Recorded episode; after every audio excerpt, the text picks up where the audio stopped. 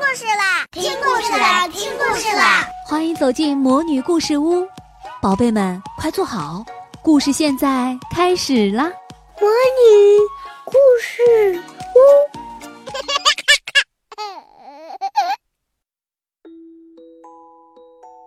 玩具太多了，玩具太多了，赛赛的玩具太多了。你看他的房间，满地都是玩具，壁橱里堆得高高的，连床底下都塞得满满的。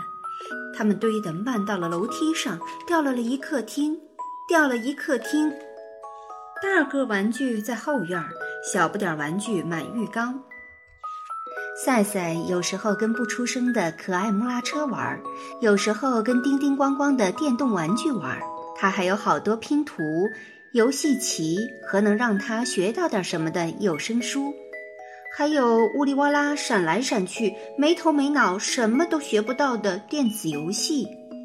赛赛爱把玩具排成队，让他们游行，从房子的一头到另一头，然后再转回来。赛赛的毛绒玩具多的呀，都能开动物园了。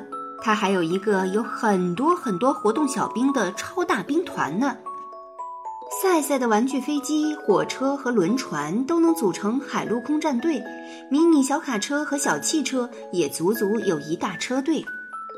他有很多很多乐器、画笔和颜料，还有外星人的太空装备。所有人都送赛赛玩具，爸爸妈妈当然也包括在内。除了他们，还有奶奶、姥姥、爷爷、姑姑、舅舅和表哥。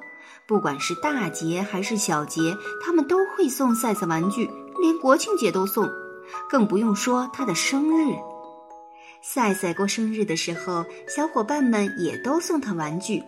他去参加小伙伴生日聚会的时候，得到的回礼还是玩具。快餐店的汉堡包套餐里有玩具，学校里好学生的奖品也是玩具。看牙医或其他医生的时候不吵不闹，得到的奖励还是玩具，真是数也数不清的玩具。赛赛家的玩具成了灾，你有没有光脚踩到过乐高粒或者尖尖的棋子？哎呦，一定特别疼，更别提要是你像赛赛的爸爸那样是个大胖子，你搬着一大筐衣服走得好好的，一不小心就被铁轨或者赛车绊个大马趴。终于有一天，赛赛的妈妈忍无可忍了，她一边上楼一边喊：“赛赛，你的玩具太多了。”怎么会呢？赛赛心想。接着，妈妈说。我们得把其中一些处理掉，真是个晴天霹雳呀！妈妈命令赛赛，把你不想要的玩具挑出来，放进这个纸箱里。嗯，可每个玩具我都喜欢。赛赛大声抗议。那好，妈妈说，我来帮你。他拿起外星人忍者说：“这个怎么样？你都好几年没玩过了。”我刚要玩呢。赛赛，妈妈说。他的脑袋都掉了，我正想给他做个新脑袋。赛赛回答：“好吧。”妈妈说：“不过这个一定可以丢掉了。”他放下外星人，捡起一只脏乎乎、掉了一只耳朵的兔子。不行，那是长耳朵先生。妈妈，你怎么能把它扔掉？那就换这个吧。他说：“他是长耳朵先生最好的朋友。”这个呢？妈妈，你忘了吗？那是奶奶给我的四岁生日礼物，我再也不会过四岁生日了，永远不会。哦，求求你，赛赛！妈妈翻翻眼睛，别装的那么可怜。行吧，妈妈说这件你可以留下，但是我要把这只小猪和嘟嘟号小火车送人。这样吧，妈妈，赛赛说，小猪你可以拿走，嘟嘟号我要留下。你可真是会讨价还价呀，小律师。妈妈说：“嘟嘟号留下，可奶牛猫猫要放进纸箱里，好不好？”那换成小锤子和悠悠球行吗？赛赛问。外加一个橡皮小人儿，随便挑。你是想把它们全部请进纸箱呢，还是想一个星期不看电视？赛赛想来想去，觉得还是看电视更重要。嗯，一言为定。啊，谢天谢地，终于处理掉几个玩具。妈妈长吁了一口气，没想到这么费劲儿。她累得一屁股坐到了地板上，身边正好有个海盗鸡蛋头。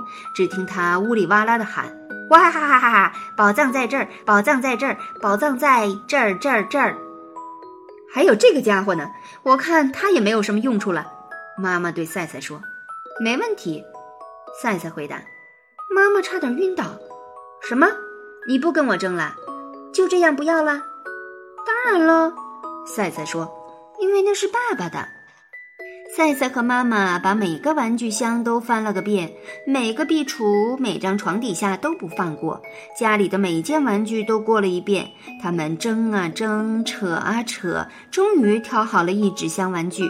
妈妈下楼去喝杯热茶，喘口气。等他再上楼，想把玩具搬到车上去的时候，发现收拾得整整齐齐的纸箱不见了，那些准备扔掉的玩具都摊在地上，乱七八糟一大堆。赛赛，他叫起来：“怎么回事？我们都说好了。”妈妈，你说的对。只听见赛赛在房间里喊：“我的玩具是太多了，可这个纸箱不能拿走，因为它是最棒最棒的玩具。”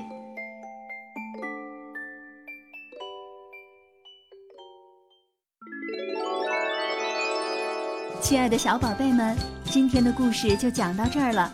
想听更多的好故事，欢迎你在微信公众号上搜索“魔女故事屋”，加关注来和我们做朋友。这里有更多的好故事等着你哦。我们下期再见。